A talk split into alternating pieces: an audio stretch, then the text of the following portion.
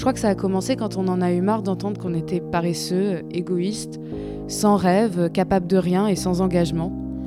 On baignait vraiment dans ce climat anxiogène, négatif, qui nous emmenait nulle part et qui ne nous faisait plus croire en rien. Je crois que c'est vraiment là qu'on a commencé à vouloir interviewer des gens de notre réalité, nos sources d'inspiration et celles de notre entourage ou les vôtres, de jeunes de notre génération qui ont 18 ou bien 29 ans et qui font plein de choses, qui construisent le monde de demain petit à petit et qui bougent les lignes, changent les choses. Plus on les interviewait, et plus on avait envie de relayer leurs actions le plus justement possible, leur donner la visibilité qu'ils méritent, les mettre vraiment en avant pour vous motiver